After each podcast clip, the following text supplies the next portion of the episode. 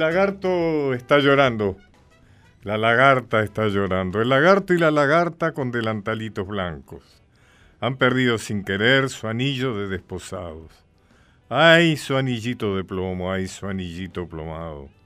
Un cielo grande y sin gente monta en su globo los pájaros.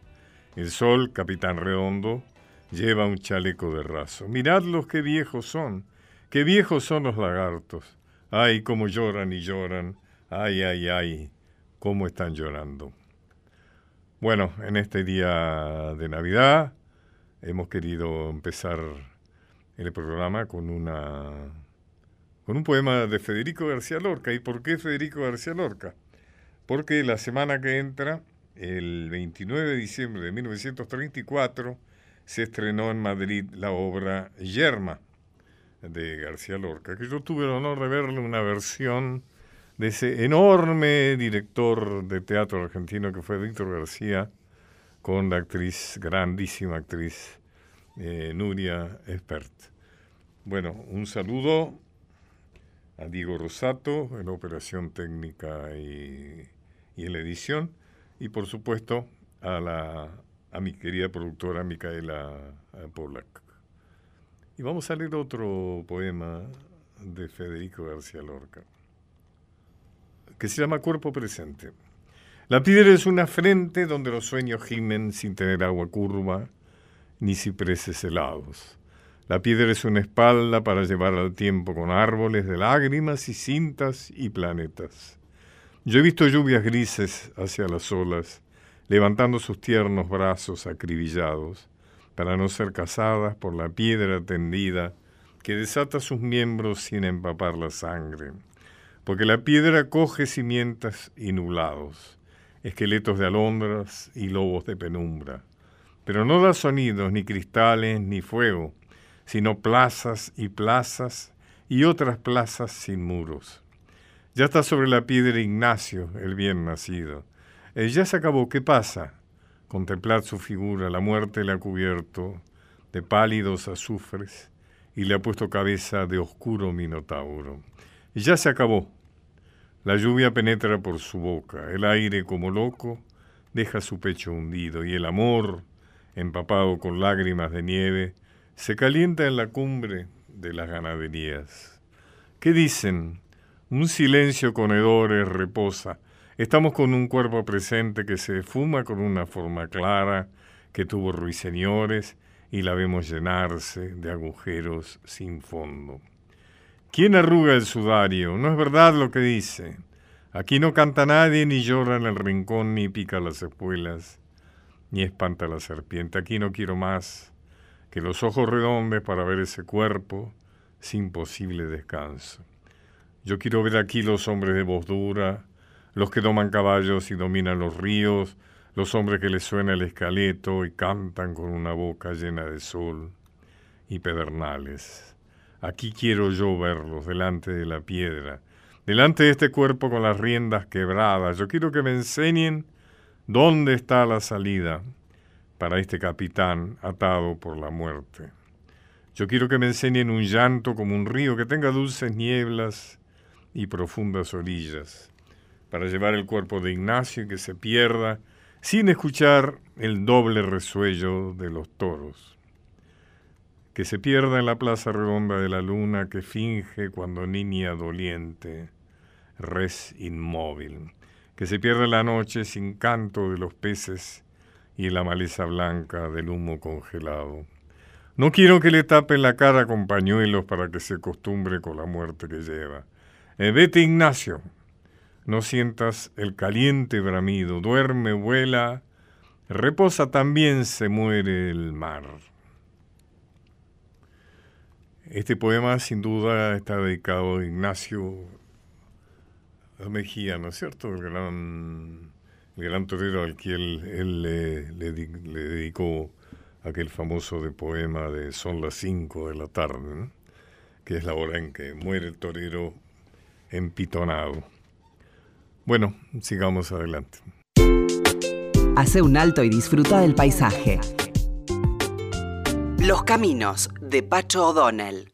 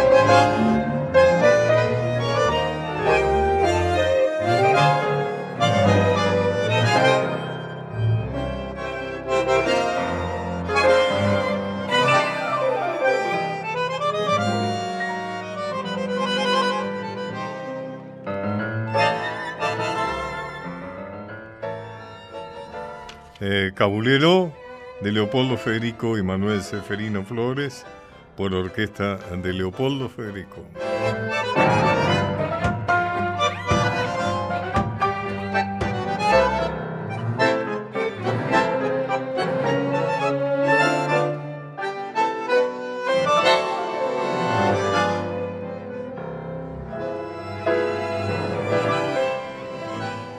¿Cómo le va Gabriel Soria, presidente de la Academia Nacional del Tango? Bueno, que ha tenido la amabilidad de conectarse con nosotros.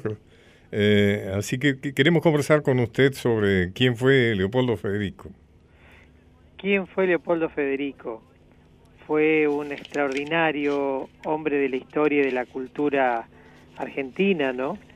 Leopoldo Federico, a través de su bandoneón, pudo construir además una eh, imagen del, del, músico que ha trabajado desde pequeño en muchísimas orquestas y después se transformó en un bandoneonista requerido por los más importantes eh, intérpretes, el caso de Astor Piazzolla, que lo tuvo a su lado mucho tiempo.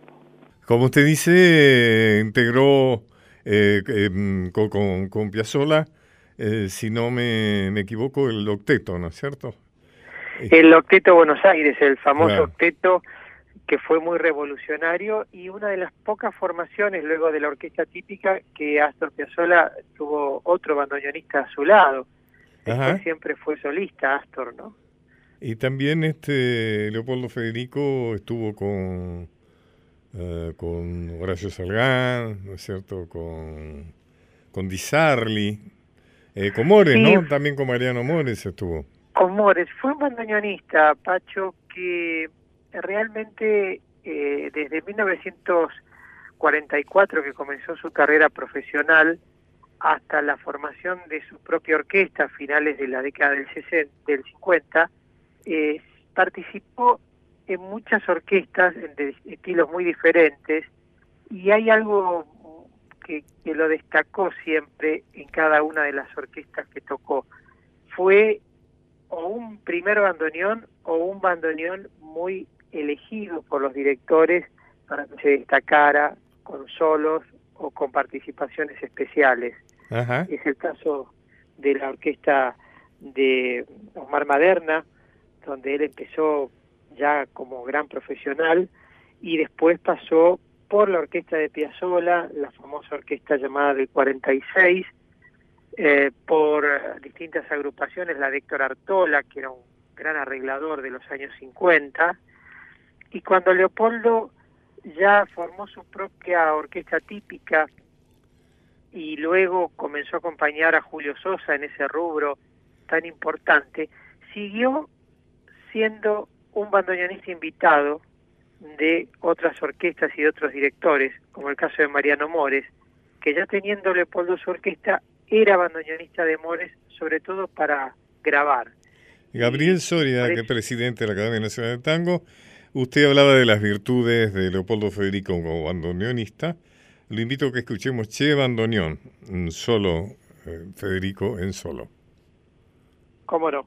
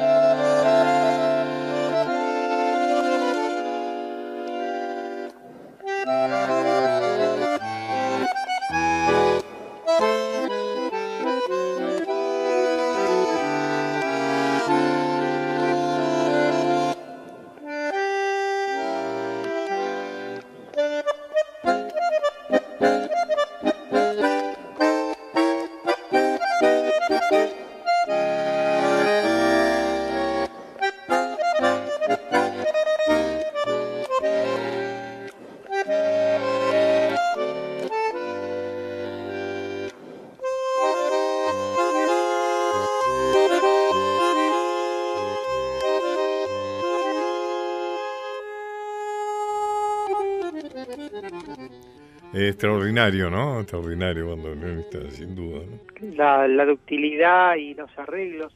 Fíjese, Pacho, que este arreglo Leopoldo lo hizo en el año 1949. Ah, ah. Eh, me contaba él que había mm, eh, hecho este arreglo finales del 49 y 50 cuando apareció el tango Che Bandoneón, que fue a finales de, ese año 49 y se estrenado por Troilo en el año 50. Él le gustó tanto la obra que eh, realizó un arreglo que es este, que para aquel momento era algo totalmente eh, desopilante, ¿no? ¿no? podían entender cómo pensar en un arreglo de esta manera. Y, Leopoldo a partir de, este arreglo se convirtió en un bandoneonista también solista, que pudo grabar en varias ocasiones discos con solos de bandoneón de grandes tangos, y a él le gustaba mucho esto de eh, tocar tangos de manera solista, ¿no? Usted habló hace unos momentos de la asociación de Leopoldo Federico con Julio Sosa, ¿no? El gran cantante, el gran cantor uruguayo, ¿no? Inclusive grabaron 64 temas para el CBS y para Colombia. Em, tengo acá em, una de esas grabaciones que es La comparsita nada menos, de Gerardo Matos Rodríguez. Sí, lo escucho. Es una grabación curiosa porque en realidad la orquesta toca la comparsita, pero Julio Sosa recita unos versos de Celedonio Flores. Claro. Que se llama Porque canto así. Porque la comparsita no tiene letra en realidad, ¿no? La comparsita tiene tiene una letra, dos letras, una de Pascual Contursi y y otra eh, de su propio autor, Gerardo Matos Rodríguez, pero a que habitualmente no se cantan. Pero el tema es por qué esta versión que, que fue tan popular y tan famosa de Julio Sosa y Leopoldo Federico, es que trabajaban mucho los bailes. Sosa fue entre 1960 y 1964 que estuvo el rubro con Leopoldo, fue quizás el, personaje, el cantor de tango, el artista de tango que más trabajó en Buenos Aires y en el interior del país. Vamos a escucharlo. Para Españita y Roque, este matrimonio amigo tan querido, voy a dejar como recuerdo grabado los viejos versos de Celedonio Flores, ¿Por qué canto así? Me acompaña Leopoldo Federico y su bandoneón.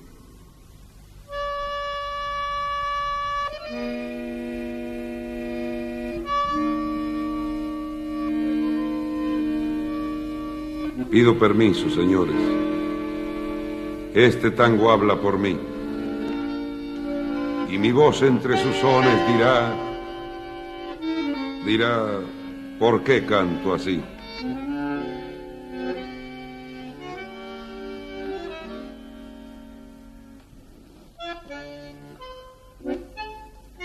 Porque cuando vive porque cuando pibe me acunaba en tangos la canción materna para llamar el sueño y escuché el rezongo de los bandoneones bajo el emparrado de mi patio viejo, porque vi el desfile de las inclemencias con mis pobres ojos llorosos y abiertos, y en la triste pieza de mis buenos viejos cantó la pobreza su canción de invierno.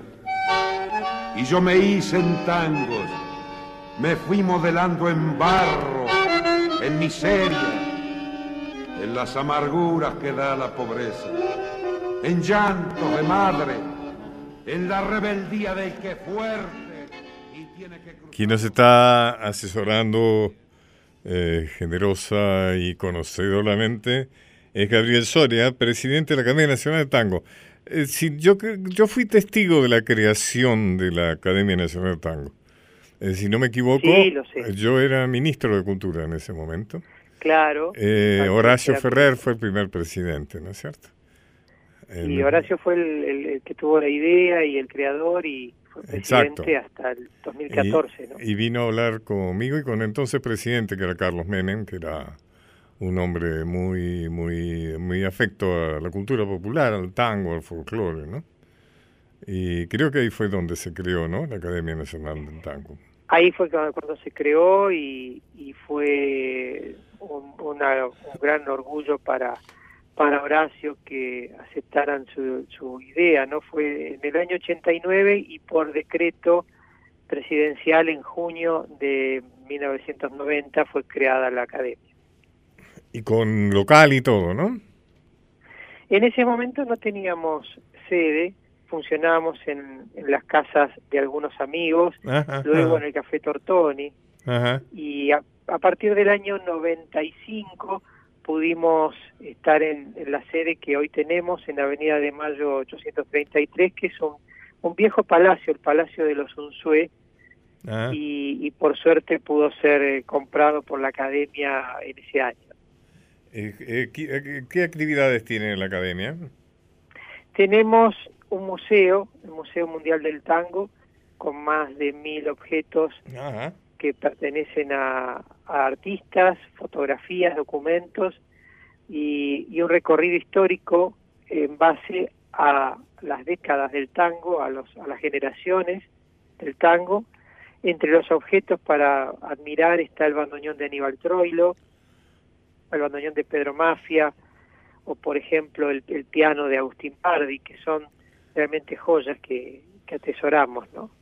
Eh, ustedes tienen un sitio internet como para que la gente se entere de lo que hacen y de lo que hay, de poder ir a visitar el museo, etcétera.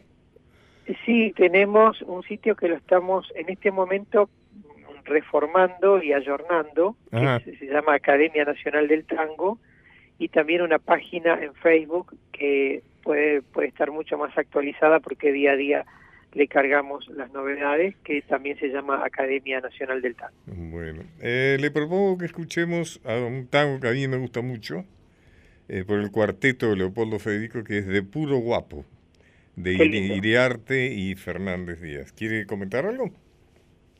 Este cuarteto, Leopoldo lo formó con Roberto Grela. Ah, claro. Y fue una manera de sacarse el gusto de, de tocar con, con un guitarrista tan dúctil como Grela que venía de haber formado el cuarteto con Aníbal Troilo. Y en este cuarteto se eh, nota muy bien la, la gran formación que tenía Leopoldo para tocar y a su vez ese gran estilo de, de, de bandoneón ¿no? que tenía, que lo fue llevando al, al, al, a conformar ese nombre que él, que él tuvo. ¿no? Leopoldo este, podía tocar, como lo escuchamos recién, un tango solista como Che Bandoneón o un tango muy antiguo como este de Puro Guapo que eh, lo hace con una maestría genial. Lo escuchamos.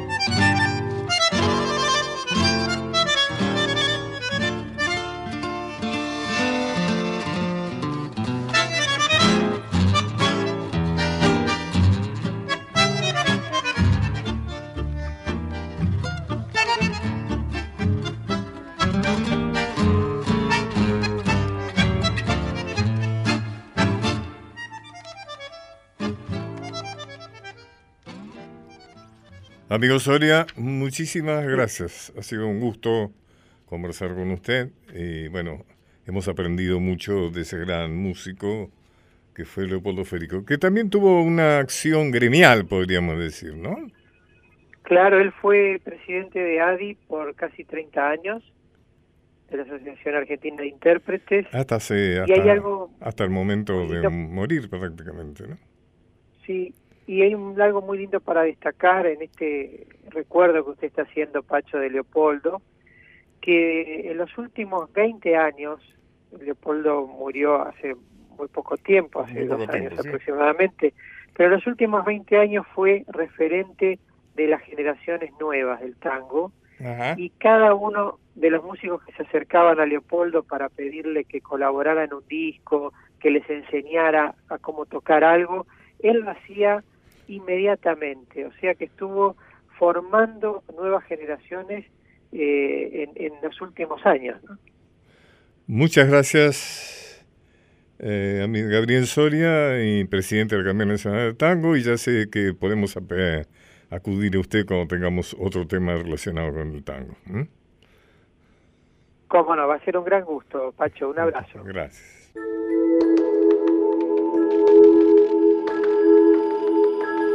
Transitando por, Transitando por nuestra historia. Los caminos de Pacho O'Donnell.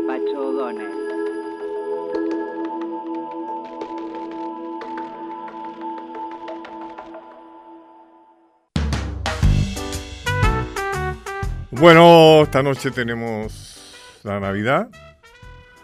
Eh, sin duda un momento muy importante. Pero me gustaría hacer una reflexión. Eh, tiene que ver con un artículo que escribí que tiene que ver con, el regalo, con el comprar, con el consumo. La sociedad nuestra, la sociedad capitalista en que vivimos, funciona en base al consumo. Es eso lo que lo sostiene. Eh, alguien decía que en el capitalismo de hace tiempo el papel de la persona era eh, producir, ¿no es cierto? Y entonces producir también la plusvalía, es decir, aquello que enriquecía a los patrones. Hoy parecería que la tarea de los ciudadanos y ciudadanas es comprar, consumir. Se basa, nuestra sociedad se basa en eso. Y hay situaciones eh, verdaderamente ideales, entre comillas, para eso, como son el Día de la Madre, el Día del Amigo, el Día del Padre. Por eso es que se inventan también todos esos momentos de compra.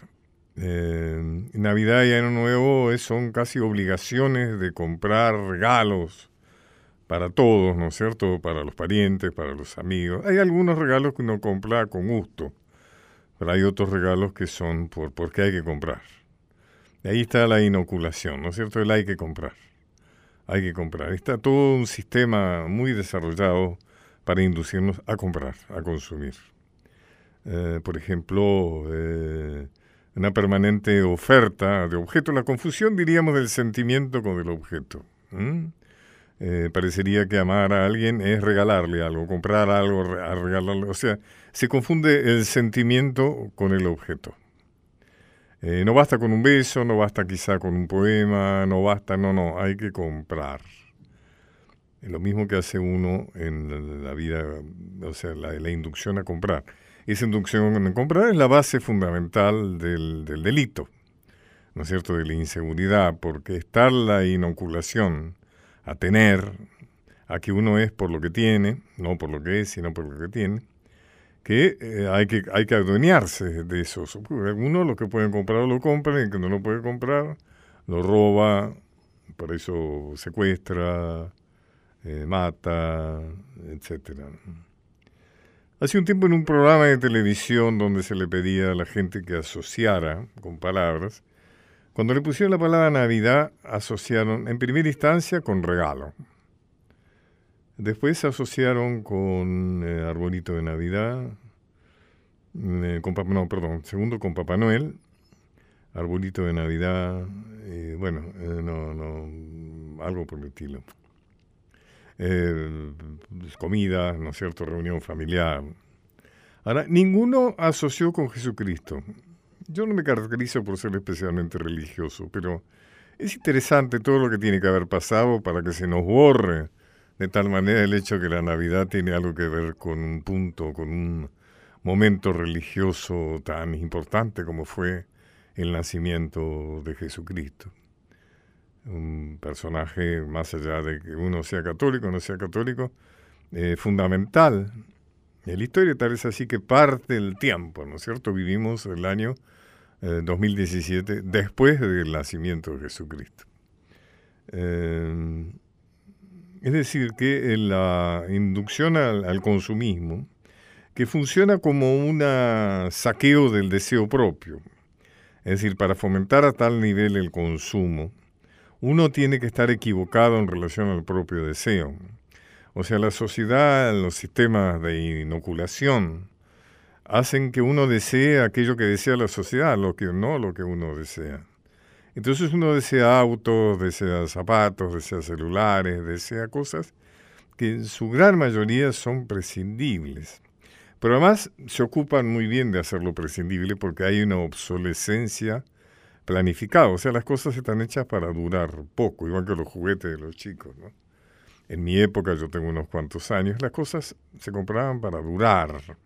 Inclusive la publicidad hacía eh, referencia a que las cosas duraban. Uno compraba algo que iba a durar mucho tiempo.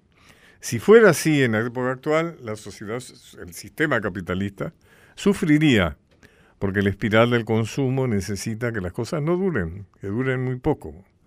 No solo porque se rompen, por supuesto que el juguete que usted le compró para regalar a algún niño hoy, pasado mañana va a estar en el canasto de desperdicio, no tenga la más mínima duda. Y si el niño es muy cuidadoso, tardará tres días, cuatro días. No solo porque se rompe o se arruina o se oxida, igual que los autos, ¿no es cierto? Que también van deteriorándose este, planificadamente. Sino porque la inducción a lo nuevo, o sea, hay una especie de pasión inoculada por lo nuevo. Es decir, lo nuevo fascina. Uno tiene que tener lo nuevo. Está al punto de que hay falsos nuevos.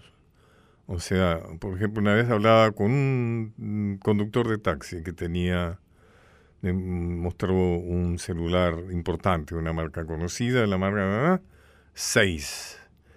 Eh, y entonces le digo, buen modelo. Dice, sí, pero no es el último, me dice. Del último es el 7. ¿Y qué diferencia hay? Le digo, no, que el 7 es eh, resistente al agua. Bueno, eso hacía ser resistente al agua. No sé muy bien por qué los celulares tienen que ser resistentes al agua. Bueno, alguna vez se me ha caído un, celular en un charco, pero eso, eso hace que todos tiren el 6 para poder tener el 7. O sea, si uno no tiene el 7. Pero lo interesante es que cuando sale el 7 ya está el 8 programado. O sea, el 8 ya está preparado para sustituir a aquel que todavía no apareció, digamos. ¿no? Bueno, es una reflexión acerca de la Navidad como elemento de, extremo inducción al consumo, a comprar.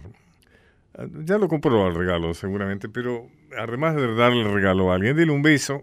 Algo que es maravilloso que nunca hacemos es decirle a alguien que lo quiero, te quiero. Es tan difícil decir te quiero, ¿no es cierto? Uno de los problemas del dolor cuando alguien se muere es que se muere sin que nunca le dijimos que lo queríamos. Es como lo damos por sobreentendido, pero no se puede dar por sobreentendido eso. O sea, hoy, hoy aproveche y dígale te quiero a las personas que quiere realmente. Usted va a ver cuál es la reacción.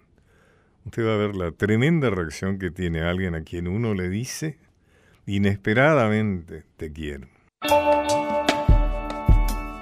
Palabras, recuerdos, historias. Los caminos de Pacho O'Donnell.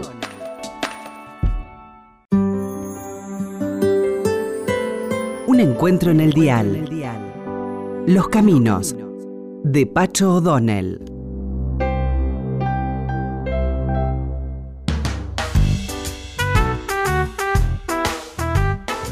Bueno, mm, feliz Navidad para todos y ahora para pasar una Navidad, hagamos todo el esfuerzo, eh, alegre, de buena onda, vamos a, poner a, uno de nuestros grandes invitados de este programa, que de paso este es el nuestro penúltimo programa. Eh, vamos a escuchar nada menos que al gran Landricina. Yo soy un charlista, un charlador de cosas que tienen que ver con nosotros un repaso amable sobre los tiempos presentes y los, que ya pasamos. Y ustedes dirán, ¿por qué los que ya pasamos? Porque la identidad también hay que entrar a rastrearla del lado de los abuelos, este, y más allá también. Y un poco con idea de que los jóvenes o los urises que estén en, la sala, que yo no veo porque estoy como para declarar, acá no veo nada para el otro lado, eh, no pierdan de vista el respeto que se merecen este, y que nosotros le debemos a la gente mayor. ¿no? Y a los mayores, bueno, acercarlo a ciertas cosas de los chicos, que como la televisión es a veces un incomunicador social, porque estamos todos ahí con el, el chupete electrónico que es para grandes y para chicos, ya no se habla tanto como se hablaba antes en la mesa con los, con y los gurises tienen códigos para ello, como alguna vez inventaron el lunfardo, este, cierta gente que vivía en Buenos Aires para que no lo entiendan otros, o los chicos tienen códigos rockeros y muy modernos, y si no paras la oreja no quedas afuera del contexto. Entonces contarle a los abuelos. Yo no tengo nietos todavía, pero soy tío abuelo. Ya tengo sobrinos, nietos. Entonces la conversación de los gurises es linda para escuchar. Abuelo, ¿qué onda curtís vos? Él entendió lo que quería entender, según su sabiduría. Nosotros las ondas le hacíamos con cuero sin curtir. Cuando no conseguíamos cuero, agarramos el talón de la alpargata y que es lo que más se salva la alpargata porque se revienta adelante los dedos. Lo miró descolocado. ¿Qué me decís? Te he preguntado qué onda curtivo. Oh, bueno. Entonces yo le tuve que explicar no lo que él te quiere decir tal cosa. Los chicos ahora usan esto de qué onda curtí. Ah. La otra cosa de los chicos de ahora sintetizan todo. ¿viste? Dice que el hijo de Neredia compró una, una japonesa. Ya no te dicen moto. Una japonesa bicilíndrica. 250. El que no es de la cosa. Piensa, ¿cómo serán esas mujeres?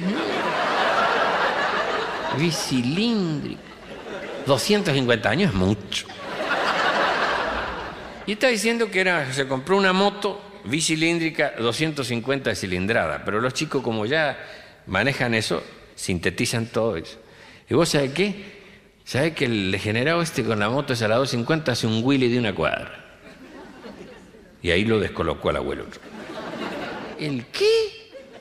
Willy, abuelo, ¿no sabe lo que es Willy? Cuando agarra la moto, la acelera y la levanta en una, en una rueda. La rueda de adelante queda en el aire y la de atrás apoyada, que es la que tiene tracción. ¿No viste en la televisión cuando el ganador, ese que gana los campeonatos, levanta la cosa así? La levanta así para arriba y va con la rueda de atrás y la rueda de adelante en el aire. Eso se llama Willy. ¿La casaste?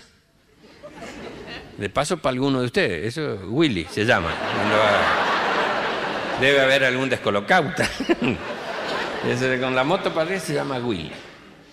Y ahí viene el ensamble de las, las cosas que se toman de acá y de allá un guricito que en este momento ya tiene cuatro años, esto fue el año pasado para agosto, hijo de un amigo mío de Bahía Blanca, y me cuenta el mismo padre que el año pasado para agosto, la maestra no quiso dejar pasar por alto la recordación de, San Martín.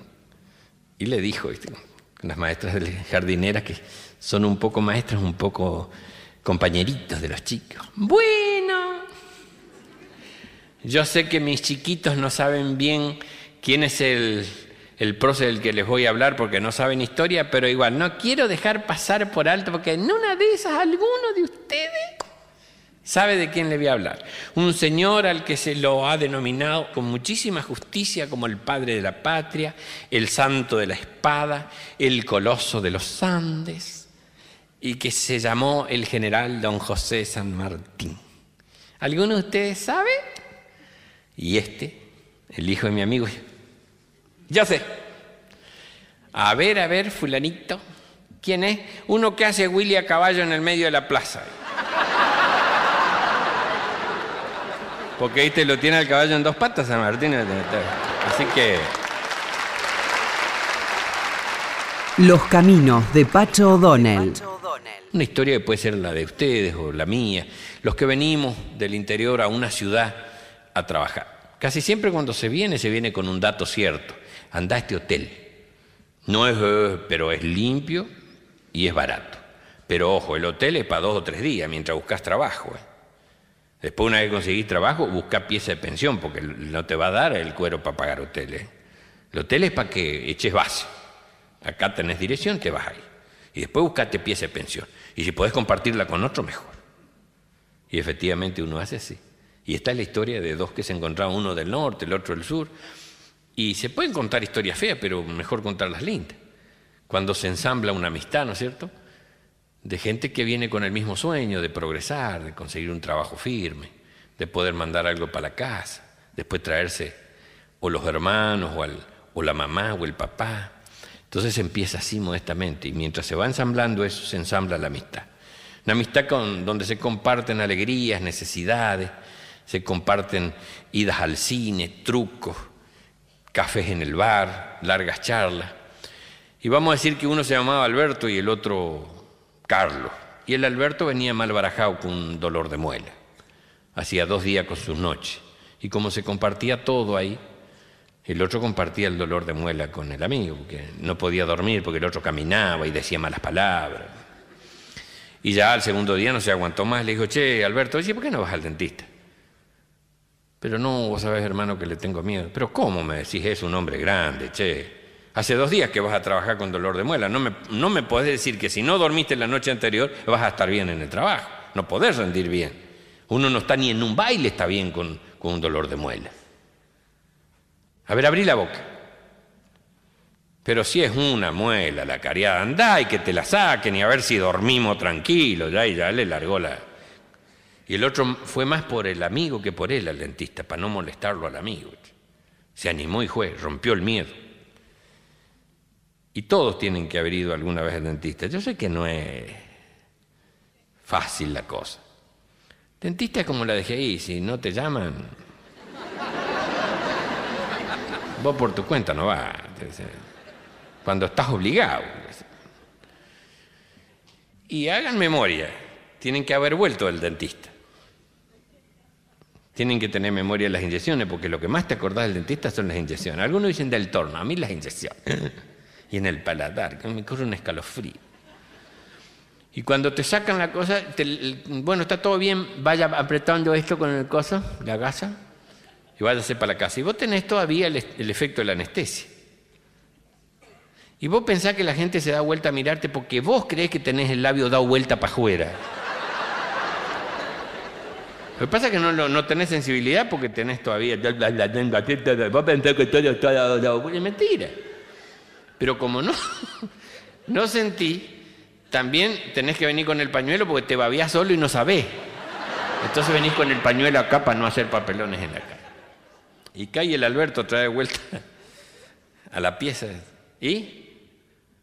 ¿Te sacó? Sí, sí, sacó. ¿Te dolió? No, yo estaba el efecto de la anestesia. Pero yo estoy pensando ahora cuando pase el efecto de la anestesia. como, ¿Y si para qué sufrís a cuenta? Espera que te duela. Y cuando te duela te tomas un calmante y se terminó. No, ya tomé el calmante, dentro de una hora y media tengo que tomar acá medio. Y bueno, entonces tranquilízate. ¿Te sacó la muela? No, dice dos me sacó. Pero ¿cómo dos si era una la caridad? Sí, pero no tenía vuelto.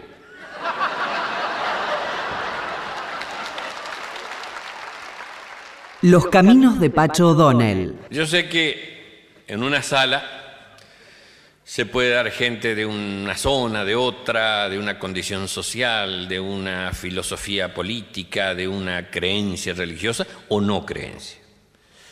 Hay gente que es creyente y gente que no. Lo importante es que uno sepa respetar al otro. Que el que no es creyente no le niegue el derecho al, al que cree de creer y viceversa. Que el que es creyente no le molesta que el que diga, mire, no, no creo, no, no creo nada. Bueno. Y entre ustedes va a haber gente que ha ido alguna vez a agradecer a Linier un 7 de mes.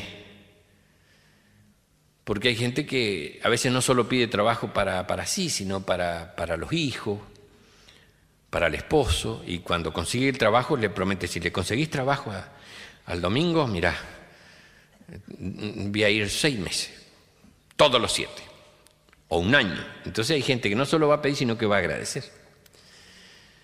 Y San Cayetano siempre los tiene contra las cuerdas, ¿viste? Porque todo el mundo, si no vas a pedir, por lo menos agradecer. Y me decía un entendido, dice, ¿vos sabés dónde pasan las vacaciones San Cayetano? Le digo, no, en Santiago del Estero, dice, porque no hay quien pida trabajo allá.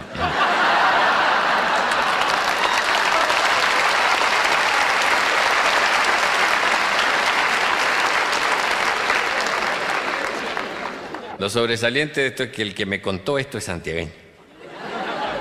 Es un mozo de un restaurante importante de Buenos Aires que yo fui a comer con una gente de empresa.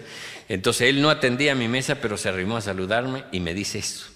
Entonces, cada vez que iba y venía me decía alguna cosa. ¿Y yo por qué lo quiero rescatar especialmente esto? Porque los periodistas siempre me suelen preguntar si el argentino es un tipo que tiene sentido del humor. Yo creo que es ocurrente, le que no es lo mismo que tener sentido del humor. El gran nivel de inteligencia que tiene el pueblo argentino por las mezclas de etnia este, nos da la posibilidad de ser eh, con velocidad y agilidad mental para el retruque, para la cosa. Y somos muy ocurrentes, aprovechamos cualquier hecho circunstancial, esas cosas imprevistas, y las aprovechamos para la broma, pero para el otro. Tener sentido de humor es que cuando el otro te devuelve las atenciones, vos estés preparado y te rías también y creo que somos medio cosquillosos. Uno de los que no es cosquilloso son los santiagueños. De los pocos que se ríen de sí mismos, por eso lo hago sobresalir. Si bien es cierto, acá los argentinos tenemos una suerte de canibalismo interno, en el humor criollo donde tenemos estantería, santiagueño perezoso, cordobés falluto, tucumano ratero, salteño opa, eso compartido con los jujeños, nosotros los del Chaco y Corriente brutos, porque somos del, somos del litoral y mezclamos guaraní con castellano, también integran Formosa esta, esta cosa. El porteño agrandado, prepotente, este, este, soberbio. Y esta es la creencia popular, la verdad histórica es otra. Santiago es un tipo, yo lo conocí en el Chaco, ¿sabe por qué? Porque es un tipo que salió a buscar trabajo. Y en el Chaco revoleaban el hacha 12 horas por día para voltear la mitad del monte chaqueño y las cosechas de algodón las levantan los santiagueños, como en la zafra tucumana. Un tipo que sale a buscar trabajo no puede ser perezoso. Entonces hay, que tratar de no distorsionar la verdad histórica. El santiagueño es un tipo laborioso. Que tenga sentido el humor y se van que las bromas son 20 pasos aparte, pero no es cierto que sea un tipo perezoso. Ahora hay otra cosa que hay que asumir. Nosotros cuando estamos en temperaturas de más de 50 grados, 45, 50, y bueno, no podés ser ágil ahí. Morís deshidratado en dos horas. Entonces, la lentitud no es sinónimo de pereza. Pero lo grande de esto es que este, el, sentido del humor, que este mozo santiagueño que iba y venía, todas eran cosas de Santiago. En una de las idas y venidas se me para en la, la mesa así, de algo hay que morir, dijo un santiagueño y agarró una pala.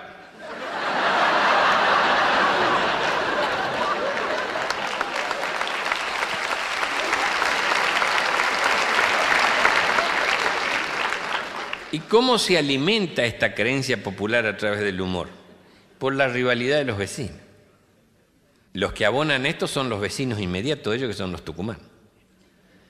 Fíjese que el santiagueño es un tipo de hablar pausado, es un tipo muy, muy dulce en sus decires y, el más cercano al viejo Cervantes este, que cualquiera, porque nosotros, el resto de los argentinos, ¿qué decir? ¿Cómo te va? ¿Cómo andás? ¿Qué tal? ¿Cuándo viniste?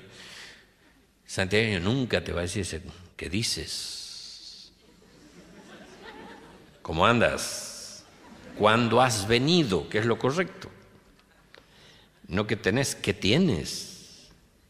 No te va a decir, este, es buen tipo fulano. Había sabido ser buena persona, don Anselmo. Había sabido ser.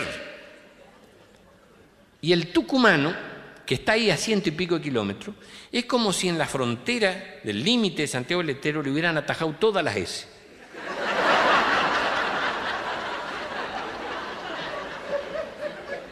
El tucumano habla con la palabra golpeando, no, no usa ni una S, y tiene un latiguillo para hablar que es el hábito.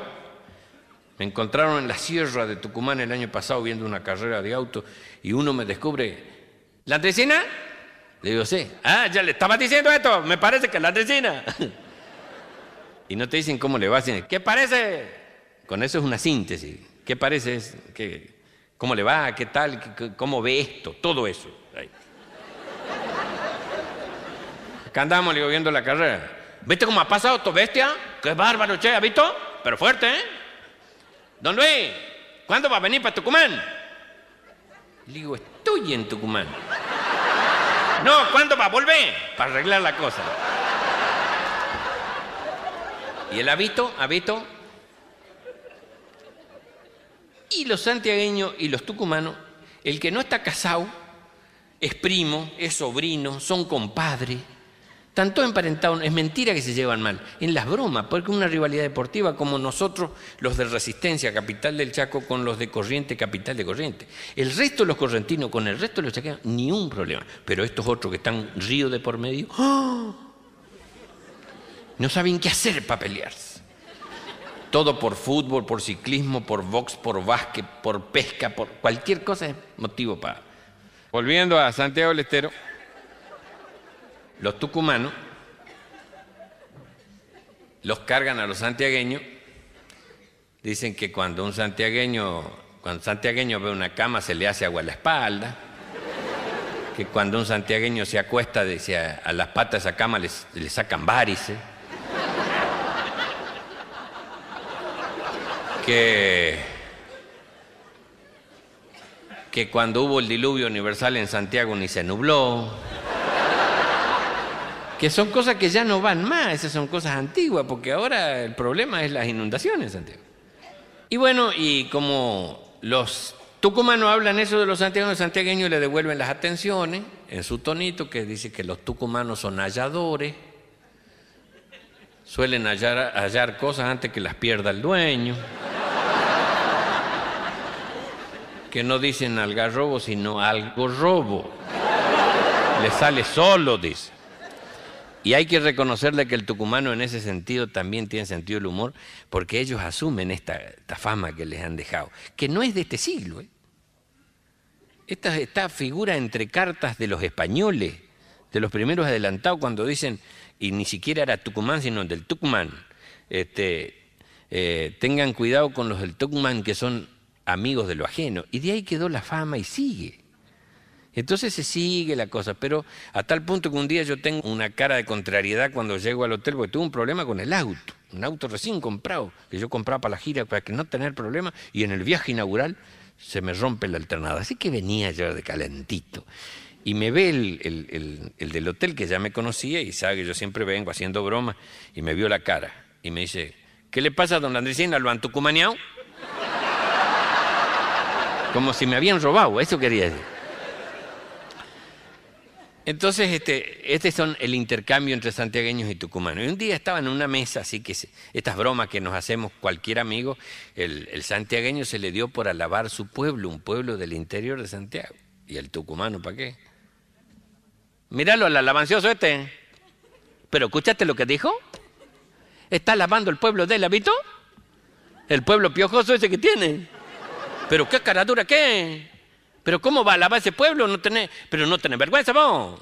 Ni asfalto tienen ahí. Y el santiagueño es de tomarse su tiempo para contestar y lo mira. ¿Qué no vamos a tener asfalto? Tenemos, pero lo tapamos con tierra para que no lo roben los tucumanos.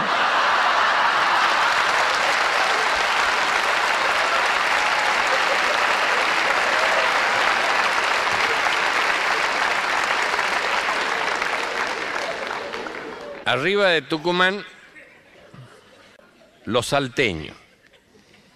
Si el salteño es de la ciudad de Salta, usted se va a dar cuenta, porque tiene un tono casi doctoral para expresarse, hace uso y abuso de giros idiomáticos, con una galanura y este, con un manejo de la, de la verborragia que asombra, les agarra como unos ataques de poesía y embellece todo lo que dice el salteño, si es de la... Y después si es de la sierra de Salta, ya se pone más criollito, ya, ya tiene más cadencia, va más misturadito con los lugareños, ¿no? Y había un curita de la sierra que venía mal, mal comido. Porque la capilla era de zona pobre, no, no había limosna, no hubiera quien, quien diera limosna. ¿eh? Las misas las encargaban, pero no las pagaban. Los bautismos eran fiados con la promesa que lo iba a pagar el chico cuando esté grande. El obispo no mandaba las partidas, así que ese cura venía mal sopeado. Y justo era el día del patrón del pueblo y le dijo al sacristán, Ramoncito dice, ¿por qué no te vas a de don David? Decirle que aunque sea el día del patrón del pueblo, sea piade, che con el cura párroco, que te fíe un asadito, pues don David era el carnicero del pueblo. Decirle pues a don David que te fíe el asadito que cuando venga el obispo le voy a pagar. Decirle pues a don David. El patrón del pueblo, el cura párroco, no tiene derecho como un asado, che, no tiene un peso. Una vergüenza, hombre. Decirle a David que le vamos a pagar. Fiao, pero le vamos a pagar. Y se fue Ramoncito. Y quedó el cura en lo suyo. La misa y la palabra de Dios. Y estaba con la palabra de Dios. Y se pone vehemente. Y eso fue lo que le dijo Elías, hijo de Isaac, a Isaías, hijo de Pedro. Pero ¿qué dijo David desde la puerta de Ramoncito? Dijo don David que si no hay guita no hay asa.